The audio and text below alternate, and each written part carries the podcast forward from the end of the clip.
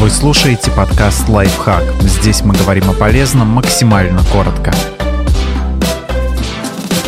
Пять способов давать полезную обратную связь на работе. Действенные приемы, которые пригодятся и начальникам, и подчиненным.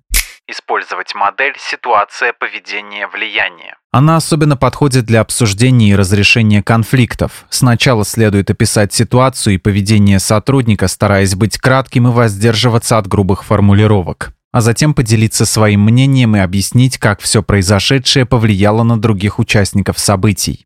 Избегать информационных бутербродов. Многие любят начинать обратную связь с комплимента и заканчивать ее на позитивной ноте, вставляя между этим не самую приятную оценку работы. Так и получается информационный бутерброд. Но люди чаще всего запоминают начало и конец разговора, так что безрадостная, но нужная середина с обратной связью просто теряется.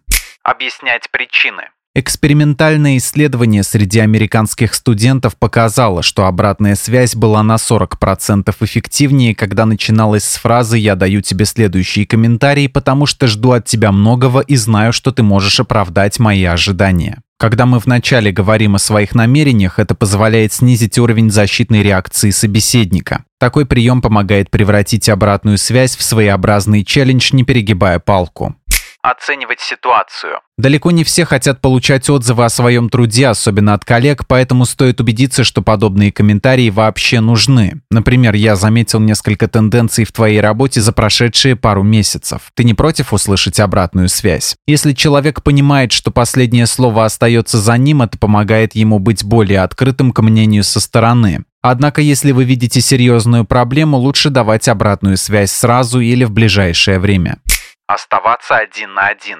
Не всем нравится выслушивать отзывы о своей работе перед коллективом, даже если они положительные. Некоторые смущаются и предпочитают разговоры тет-а-тет. -тет. Если вы не уверены, в какой обстановке лучше похвалить сотрудника, спросите у него лично. Подписывайтесь на подкаст «Лайфхак» на всех удобных платформах, ставьте ему лайки и звездочки, оставляйте комментарии. Услышимся!